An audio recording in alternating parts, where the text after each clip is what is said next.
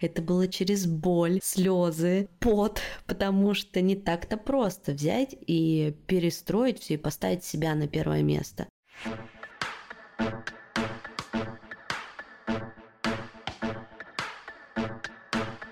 Нормально же общались. Всем привет! Это седьмой сезон подкаста «Нормально же общались», и меня зовут Оля Микитась. Сегодня я пригласила в гости Ольгу Рыбину, автора книги «Основной секрет мастера-коуча» и более 20 научных работ по психодиагностике и психокоррекции, а также мастера, сертифицированного коуча по международным стандартам, основателя Академии профессионального коучинга «Пять призм» и кандидата психологических наук. Ольга, здравствуйте. Здравствуйте, Оля. Как мне удобнее к вам, Оля, Ольга. Удобнее Оля. Я всегда себя называю Оля.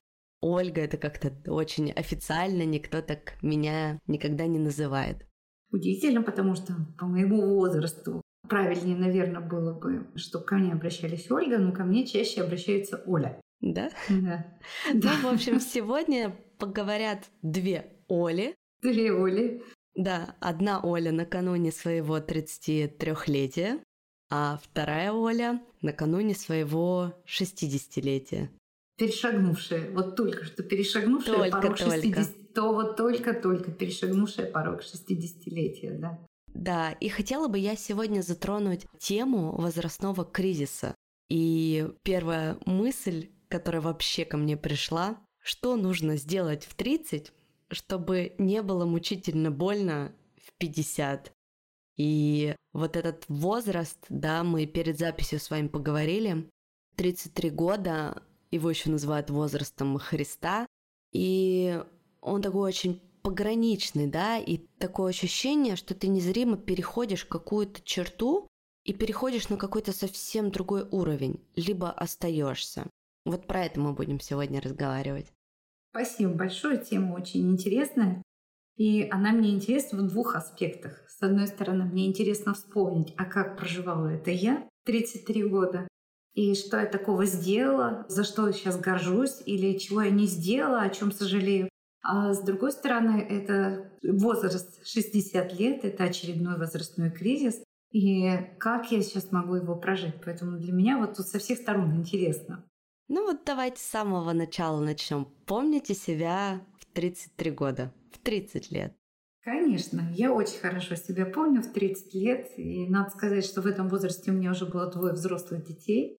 Моей старшей дочери было 10 лет, и э, сыну 8 лет.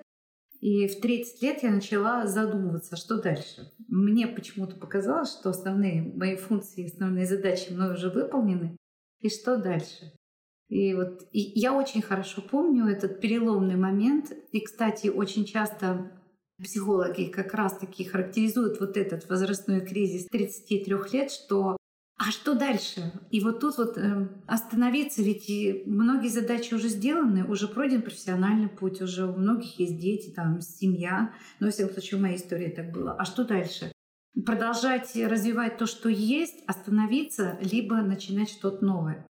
И вот вы правильно, Оль, сказали, что в этом возрасте очень часто люди совершают такие поступки выйду замуж, разведусь, рожу детей, создам новый проект. Нет, не буду создавать. В общем, такие размышления. И ведь кризисы нам даются как раз-таки для того, чтобы мы приняли решение. А как дальше? На самом деле, все, что вы перечислили, все это я пережила с 30 как раз до 32 лет. То есть я успела развестись, у меня два взрослых детей, я ушла с работы, новую профессию освоила, да, я стала подкастером, я стала обучать людей делать подкасты, сама веду пять своих собственных проектов. У меня начались новые отношения, очень, я считаю, счастливые и успешные, и я эмигрировала в другую страну. Ну, то есть э, столько событий за такой маленький промежуток времени, и если бы я сейчас оглянулась даже на два года назад, и посмотрела, кем я была в 29-30 лет, на секундочку бы заглянула вот в это свое состояние сейчас, я бы себя не узнала, я бы сказала, ну нет, ну что вы придумываете, это совершенно другой человек. Да, оно так и есть. Оль, оно так и есть. Потому что любой кризис — это столкновение. Столкновение старой парадигмы с новой парадигмой. По-старому не могу и не хочу, а по-новому еще не очень понимаю как. И человеку нужно время для того, чтобы переосмыслить, взять все самое ценное из того, что было до, и подумать, а как я хочу после, а как я хочу сейчас. И появляется вот нечто новое. Психологи говорят новообразование или новообразование этого кризиса. Оно может случиться, а может не случиться. И в психологии есть такое понятие полноценно прожитый кризис. Означает, что человек продумал, осмыслил, взял из того, что было самое важное, самое ценное, и нашел новые цели, новые ценности, новую платформу для себя, новую философию для дальнейшего движения вперед. Это самое лучшее, что может произойти с человеком. И вот то, что вы говорите, оно как раз подтверждает гипотезу, что да, вот эти вот, вот то так, то это, и изменения. И вот то, что вы сказали, я бы, если бы мне раньше сказали, я бы себя сегодня сказала бы нет. Так так оно и есть. Потому что в том возрасте, в том состоянии вы были для себя хороши. И даже предположить не могли, что надо что-то менять. Да, ну вот и основное, что такое нужно успеть сделать в этот промежуток времени, чтобы, достигнув возраста 50 лет и старше, ну, не оглянуться, да, назад и подумать, а я вообще не жил, или а как так быстро все время прошло, и даже вспомнить нечего. Ну, то есть без сожаления, а наоборот, оглядываться какой-то радостью, вдохновением. А можно я спрошу вас? Да. Вот представь, представь себе, что вам 60, загляните чуть-чуть в будущее, представьте себе, что вам 60. На самом деле это произойдет очень быстро, а в мыслях мы можем еще ускорить этот процесс. Представьте себе, вам 60. Вот вы отмечаете свой юбилей очередной. И чем бы вы хотели в этот момент гордиться? Мне 60. Я, по крайней мере, представляю, что я... Ну, вообще, чтобы визуализировать эту картинку, я представляю, что я очень молодая, внешне и внутренне, что я очень стильная, у меня взрослые дети, получается, моей дочери будет. Так. Ужас какой. Почти 40 лет. А, то есть она будет старше вас теперь. Да, да, то есть я пока вообще это вообразить не могу. Ну, то есть и моей младшей дочери будет столько же лет, сколько мне сейчас. Я представляю свою жизнь, что я живу где-то в теплом месте. Желательно, чтобы там было море. Я занимаюсь э, любимым делом. И у меня классные отношения, в которых мы любим друг друга, и мы много путешествуем. Наверное, моя самая главная ценность жизни и вообще к чему я иду, это иметь свободу выбора, свободу слова и свободу передвижения. И для меня это очень важно, потому что сейчас, даже оглядываясь назад в том возрасте, в котором я нахожусь там, на данный момент, я понимаю, что очень мало в моей жизни было впечатлений, очень мало в моей жизни было путешествий и мест. То есть э, за тот возраст осознанный, с 20 до 30 лет я, конечно, очень многого добилась, но самое, наверное, мое главное было достижение это то, что я стала мамой, и я вырастила своих детей, и им сейчас 5 и 10 лет, и они вполне уже, ну, можно сказать, самостоятельные, да, им не надо уже сопли, слюни вытирать, и они очень умные, красивые дети. Я ими очень горжусь. Но если вот вернуться опять же к вопросу про 60 лет, я даже не могу себе визуализировать свои чувства. То есть я могу, да, вот как я перечислила, могу визуализировать картинку и ту жизнь, о которой я мечтаю, и то, что меня окружает. Я очень часто говорю, что, ну, вот младшей дочке сейчас 5 лет, я говорю, побыстрее бы прошло 13 лет, чтобы они выросли и все уехали из дома, и я вот наконец-то начну вести праздную жизнь, и моя жизнь будет принадлежать только мне и никому больше. Но потом я пытаюсь визуализировать это, и мне грустно становится от того, что я пытаюсь как-то ускорить время, что ли. Если вернуться к вашему вопросу, который вы задали мне, что вот из моего опыта, и как бы вы ответили на этот вопрос, что вам сейчас важно сделать, чтобы в 60 вы вот были в том состоянии, в том окружении, о котором вы сейчас говорили? Mm, я думаю, что важно ценить момент, ценить каждый день и не идти бездумно какой-то призрачной цели, а проживать каждый день, каждое вот событие здесь и сейчас, и больше делать фокус внимания на то, как я это проживаю, нежели на то, как я достигаю этой цели. Наверное, вот это. И больше находить каких-то радостных моментов даже в самые темные времена, радоваться мелочам. И вообще мои дети меня очень научили и каждый день продолжают учить и радоваться мелочам и подмечать какие-то вещи, которые взрослый человек никогда не увидит с высоты своего роста и возраста. Да, это маленьких букашек, красивые листочки, красивое небо и облака. Например, когда мы видим какое-нибудь красивое облако, моя младшая дочь всегда говорит, «Мама, смотри, какое небо красивое, оно похоже вот, там, на такого-то зверя». А я понимаю, что если бы она не обратила на это внимание, я бы никогда не заметила это красивое облако. Мне кажется, вот как-то так, но может быть вы видите это по-другому.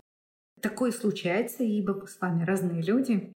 Но это не значит, что чей-то подход более правильный.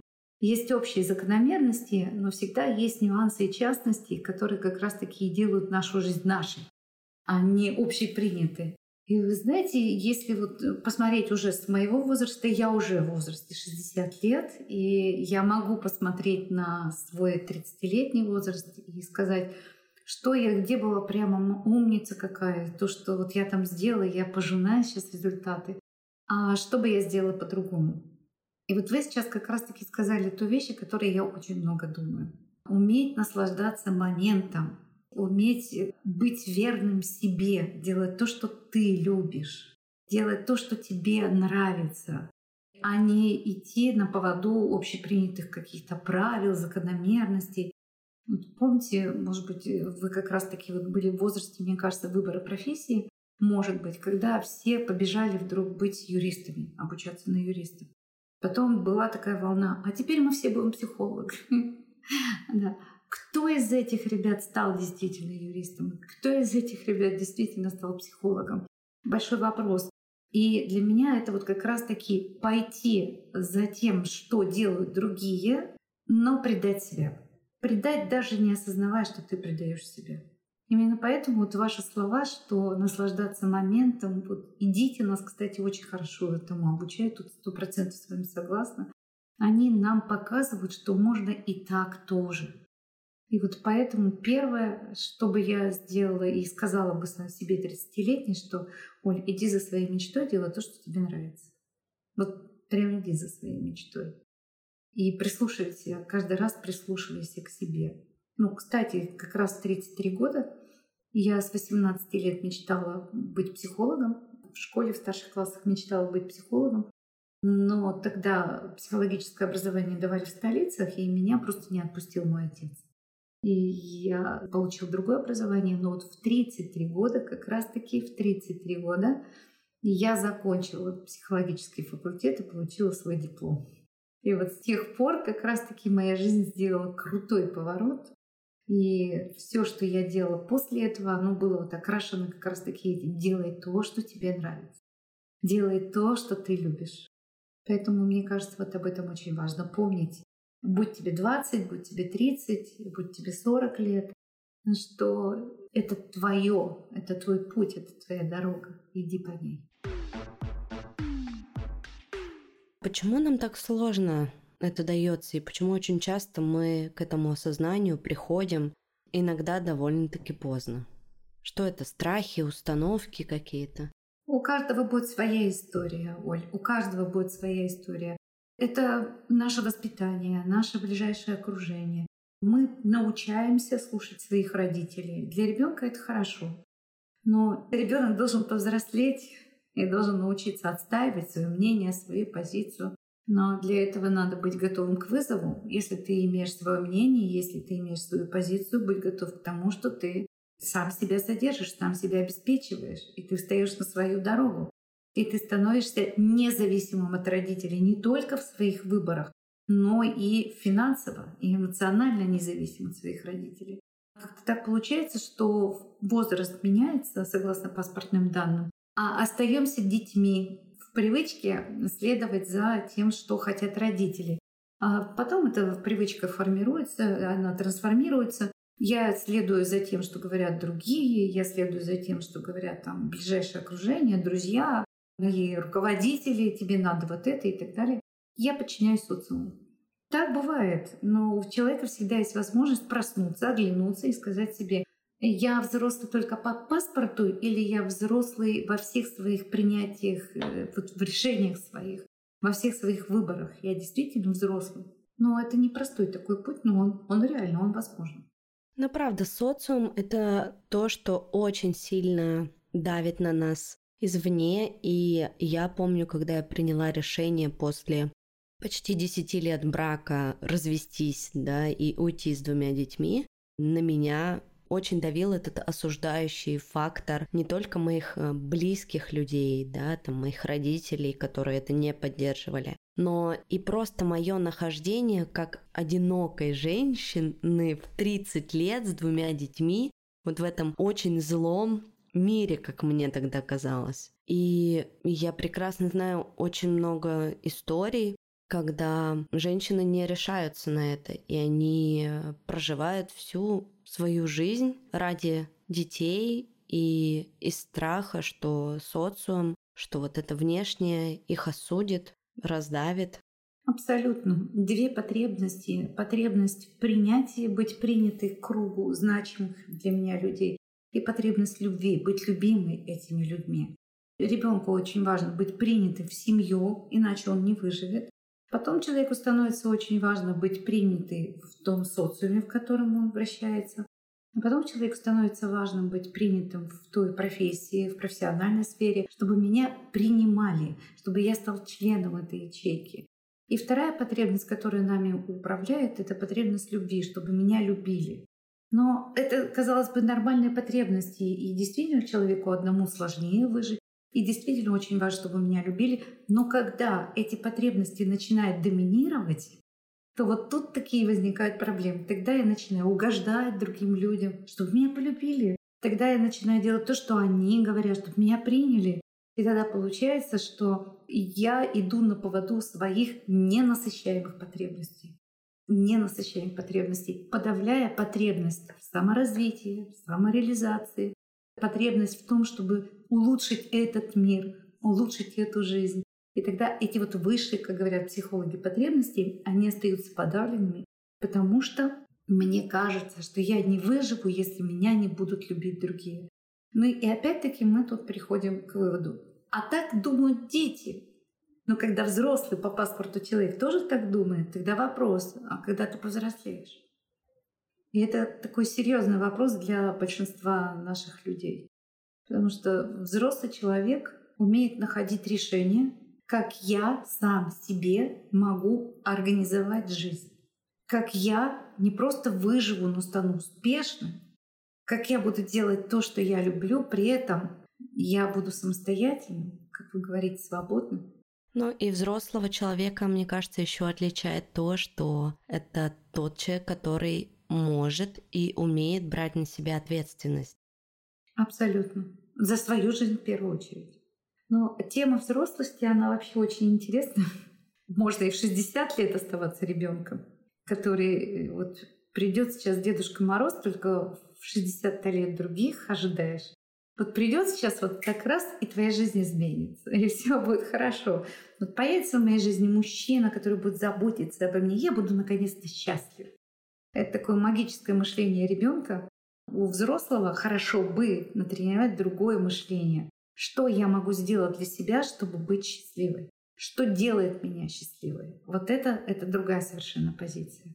И, кстати, вот одна медсестра, я сейчас, наверное, не вспомню ее имени, но, может быть, это и не так важно, она работала с умирающими людьми, как раз-таки в хосписе работала, и она решила вот разговаривать с этими людьми. И о чем вы жалеете? И она выявила пять самых таких вот серьезных сожалений, с которыми поделились эти умирающие люди. И одно из этих сожалений звучит примерно так. Мне жаль, что я не позволяла себе быть счастливой. Мне жаль.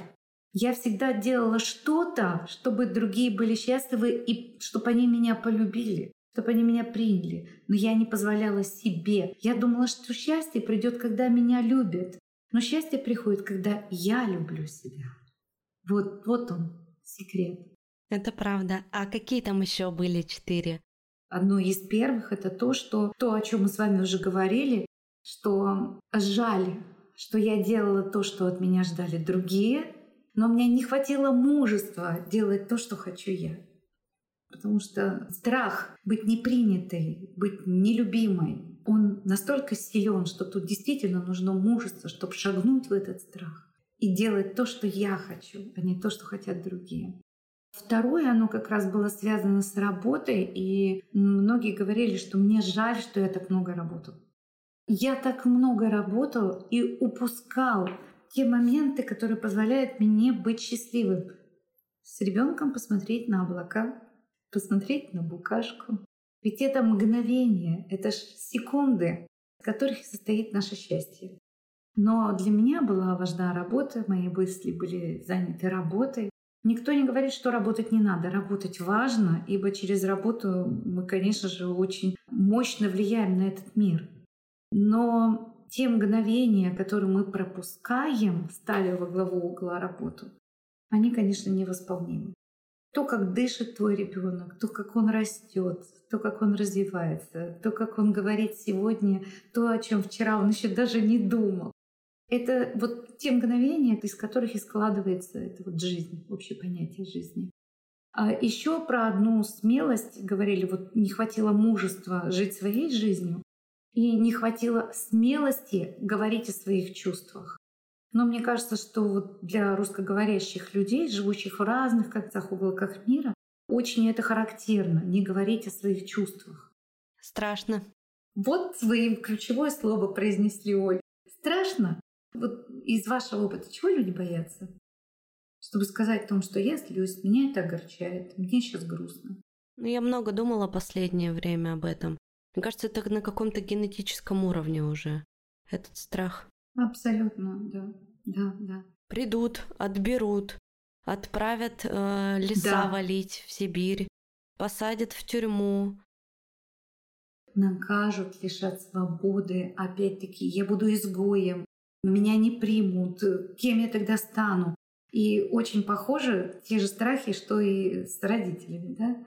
Страшно говорить о своих чувствах, Страшно говорить о том, что ты думаешь на самом деле, потому что я буду изгоем, меня перестанут любить, ну и так далее. И поэтому в некоторых семьях прямо вот это официально, что о чувствах говорить не принято. Не принято. Надо скрывать свои чувства. Да, в моей семье так было. Да, мне это очень знакомо. Я этому училась на самом деле, и продолжительное время, очень много времени мне понадобилось на это. И на самом деле, когда ну, конечно, с помощью психотерапии. И когда я этому научилась, моя жизнь перешла на совершенно другой качественный уровень. И мои отношения с самой собой, мои отношения с детьми, мои отношения с партнером, то есть во всех сферах это изменилось. Но и в работе, конечно, тоже при общении с людьми, потому что моя работа, она, собственно, строится на общении, на коммуникации. Да, но и некоторые ученые говорят, что исследование подтверждает эту гипотезу, что эмоциональный интеллект играет большую роль в успехе, чем уровень интеллекта вообще. Потому что именно эмоциональный интеллект помогает нам выстраивать коммуникации. А коммуникация — это база, это основа любых отношений. И насколько эффективно мы строим коммуникацию, настолько эффективно мы продвигаемся к своим целям. И одна из составляющих — это умение распознавать свои чувства, говорить о них, и умение понимать, что происходит с твоим собеседником. Ибо благодаря этому я могу скорректировать, что я буду говорить, чего я не буду говорить. Что сейчас я обозначу, а чего не буду обозначать. Если я вижу, что человек плохо, чего ж я его вбивать-то буду? Я, наверное, какие-то другие действия предприму. Если мне плохо, я дам знать, что мне плохо что пора закончить наш диалог. И поэтому вот как раз-таки эта смелость предъявлять, заявлять о своих эмоциях, а не бурно их проявлять, когда уже невозможно скрыть, вот это вот умение, оно делает людей более эффективными, ну и по факту более счастливыми. Поэтому вот если вернуться к вопросу, что сделать в 30, чтобы в 60 не было мучительно больно, чтобы я еще сказала, что, ребят, в 30 лет, когда вы уже, вот, многие имеют уже детей, и многие уже выполнили свои функции, которые хотели и реализовали себя, то пора задуматься о том, не куда я иду, а как я иду. Как я иду к этим целям. Как я иду? Я иду в ущерб своему здоровью, в ущерб отношений с близкими людьми? Или я это делаю весело, с улыбкой, комфорте для себя и заботой о себе? Заботой о себе. Ведь можно прийти к тем целям, которые ты сейчас для себя определяешь, но можно прийти уставшим, озлобленным, больным. Но можно прийти к тем же самым целям счастливым, вдохновленным, окруженным любовью и заботой здоровым, с коленями на месте. Я вот недавно поняла, что у меня очень сильно заболело правое колено. А еще я хотела тоже вас, наверное, про это спросить. Какие вот несколько таких прям пунктов, которые обязательно нужно начать делать в 30 лет, чтобы дойти до 60 лет красивым и здоровым, потому что наши слушатели вас не видят, но ссылку на вас я оставлю в описании к этому выпуску, но вы прекрасно выглядите, вы очень красивая. Я бы никогда не подумала, если бы вы не сказали, что вам 60. Да, мне 60 исполнилось буквально месяц тому назад, и это правда. А что делать? Да, чтобы оставаться такой же молодой и красивой. Первое. Четко подумать, чего вы хотите. Здесь ключевое, что ты хочешь. Вот я безмерно себе благодарна, что в 33 года я начала новую для себя карьеру, карьеру психолога. И это мечта моей жизни, я ее реализовала. Что ты хочешь? Ни мама, ни папа, ни дети, ни социум, ни начальник. Ты. Здесь ключевое ты. И в коучинге есть такое понятие, вот когда мы работаем с клиентом, мы обязательно предлагаем клиенту проверить на соматический эмоциональный отклик, сома тела и эмоция. Когда ты говоришь «я хочу быть там кем-то» или «я хочу построить дом», «я хочу что-то еще», когда ты озвучиваешь эту цель, как откликается твое тело? Оно напрягается, оно расслабляется. Что ты чувствуешь, когда ты только думать начинаешь об этой цели? Ты напрягаешься, тебе страшно, тебе ну, вот что с тобой происходит? Настоящая истинная цель, если это твоя цель, она, как правило, душу греет и хочется бежать и делать. И когда ты знаешь, что, тогда тебе становится все равно, какие препятствия, потому что все преодолимо. Это самое первое. Поймите, осознайте для себя, что вы хотите, какую жизнь вы хотите для себя построить. Это самое важное, как мне кажется. Второе, будьте преданы себе. Будьте преданы себе, потому что сначала у нас привычка подчиняться родителям.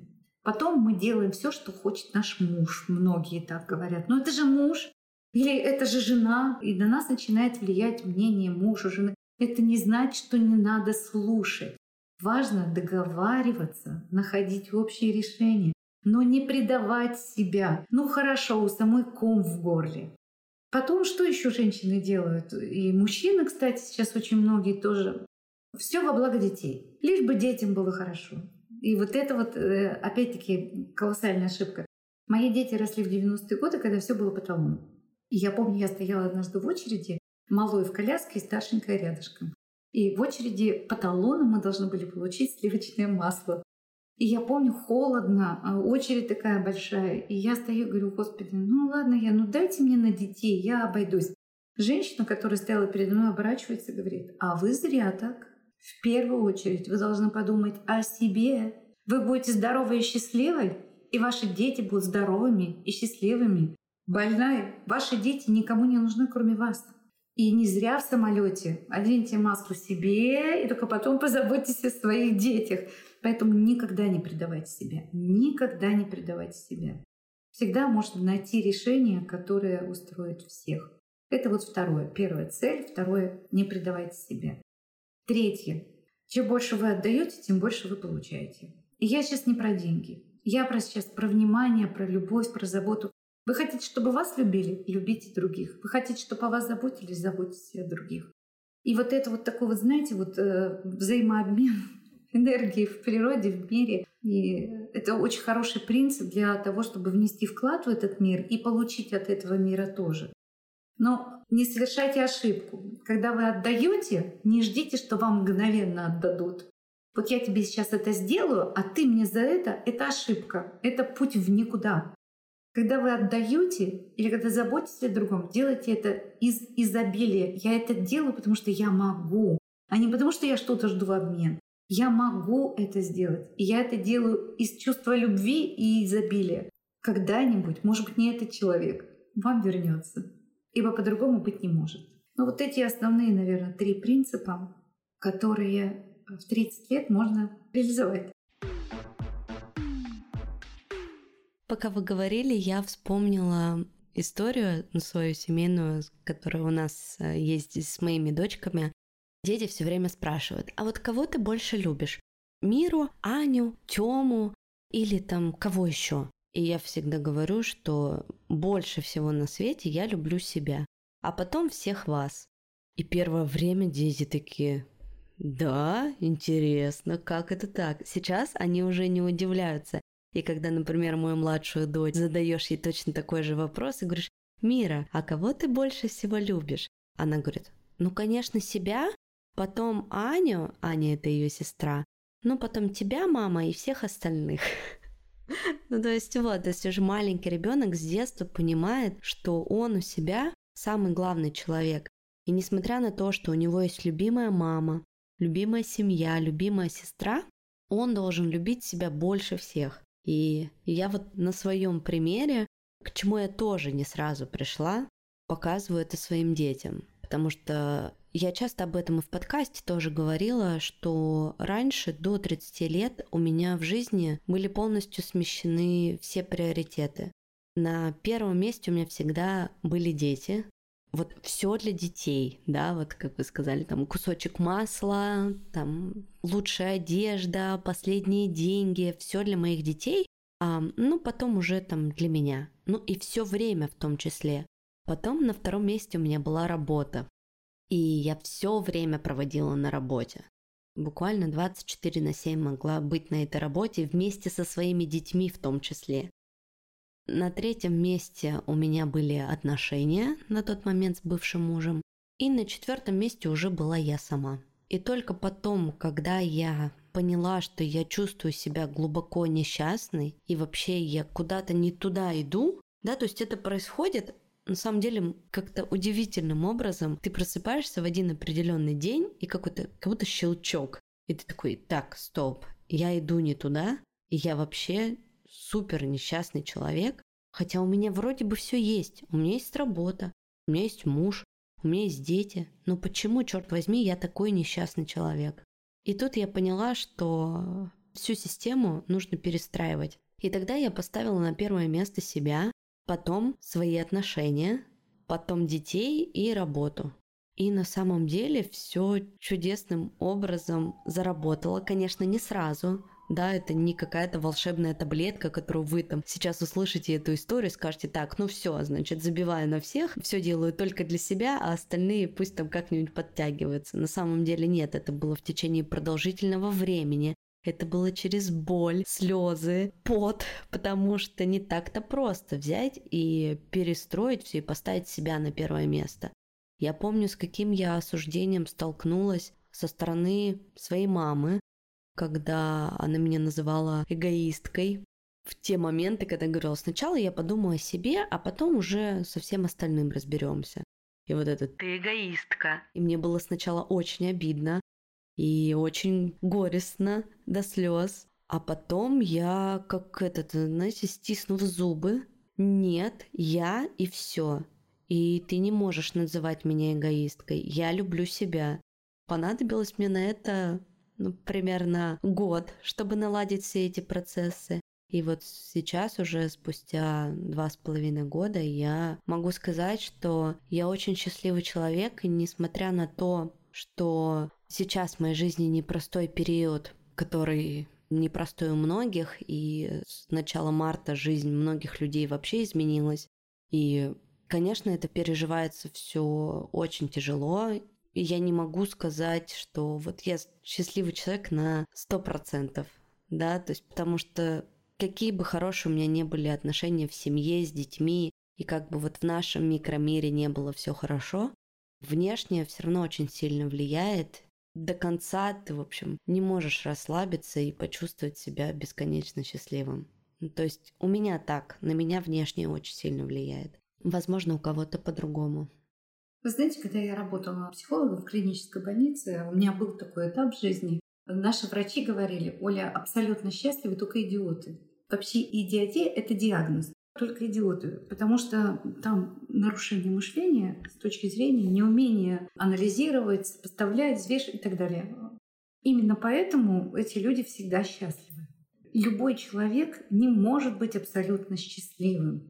И вообще вот это вот состояние абсолютной счастливости — это ущипните себя, живы ли вы. Но люди почему-то хотят вот этой вот абсолютной счастливости. Если говорить о том, что да, события в мире, они безусловно влияют на наше эмоциональное состояние, вопрос в том, что я буду погружаться в эту печаль, в эту злость, или я признаю как факт, да, в мире не все благополучно, и я буду делать ровно то, что могу делать я. Вот это, мне кажется, очень важная позиция взрослого человека.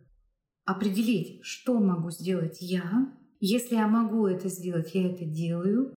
Если я не могу повлиять на глобальные вот эти вот изменения мировые, то какой смысл тогда погружаться в эти печали? Я могу поддержать тех, кому сейчас хуже, чем мне. Я могу помочь тем, кому хуже, чем мне. Но погружаться в печаль и думать об этом бесконечно долго смысла нет никакого. Вот это опять-таки позиция взрослых людей, которые очень внимательно относятся к тому, что происходит с точки зрения фактов. Да, я вижу, я анализирую, я делаю выводы, и я беру ответственность за то, что я могу сделать. Мне кажется, это одна из составляющих счастья. Осознавать, что я могу изменить, а чего я не могу изменить. Если есть вещи, которые я не могу изменить, то какой смысл страдать по поводу этих вещей? Нет никакого смысла. Я могу сопереживать, сочувствовать, проявлять эмпатию, заботиться, но страдать по поводу того, что я не могу изменить, бессмысленно. Поэтому, когда мы опять-таки говорим о счастье, это не стопроцентное а счастье, которое, как я уже говорила, как специфика определенного психиатрического диагноза. А счастье здорового человека — это умение посмотреть на эту жизнь и насладиться тем, чем могу насладиться, изменить то, что мне не нравится, если я могу изменить, и принять, если я что-то не могу принять, изменить. Молитва, не помню сейчас ее точно название, Господи, помоги, дай мне силы изменить то, что я могу изменить, дай мне терпение принять то, что я изменить не могу, и мудрости, чтобы отделить одно от другого.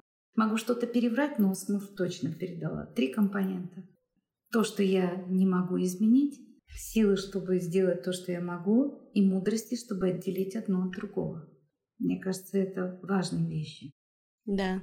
И мне кажется, это будет, наверное, лучшим каким-то таким завершением нашего выпуска, нашего разговора, такого очень теплого, мне даже на секунду показалось, что я как будто бы говорю со своей мудрой мамой, которой, к сожалению, у меня сейчас нет в моей жизни. Спасибо вам большое. Мне было очень приятно поговорить с вами. Надеюсь, нашим слушателям тоже. Спасибо, что пригласили. И пусть у всех 30-летних возраст, э, вот этот кризис, который попадает с принятием, с благодарностью, что есть возможность пересмотреть свою жизнь, принять новые решения и пойти в эту жизнь обновленной, счастливой. Это важно. Да, правда. Очень часто мне помогала фраза, когда в моей жизни были сильные изменения, с работой в том числе. Иди туда, где страшно, там твой рост. И когда я себе сказала эту фразу первый раз, я приняла решение, что я буду заниматься только подкастами, которые на тот момент не приносили мне никакого дохода. Это был только-только расход. У меня на руках были двое детей, какие-то совсем небольшие алименты и 100 тысяч накоплений, и все. То есть больше ничего не было. Но я поняла, что я всегда мечтала заниматься журналистской деятельностью, мне всегда нравилось говорить. И когда, если не сейчас, такой отличный повод появился заниматься тем, что мне нравится в жизни. И вот сейчас уже этому подкасту два года, моему самому первому, любимому, с чего все начиналось. И я могу сказать, что, наверное, это лучшее решение, которое я приняла в своей жизни. Оставайтесь верны себе. Да, спасибо большое. Ссылку на Ольгу я оставлю в описании к этому выпуску. Обязательно подпишитесь и подписывайтесь на подкаст на той платформе, где вы его слушаете. Оставляйте комментарии, ставьте звезды. Не забывайте, что обратная связь очень важна и помогает продвижению подкаста. Также в описании будет электронная почта, куда вы можете написать нам по сотрудничеству и ссылка на мой инстаграм и телеграм канал. Всех обнимаю, всем пока.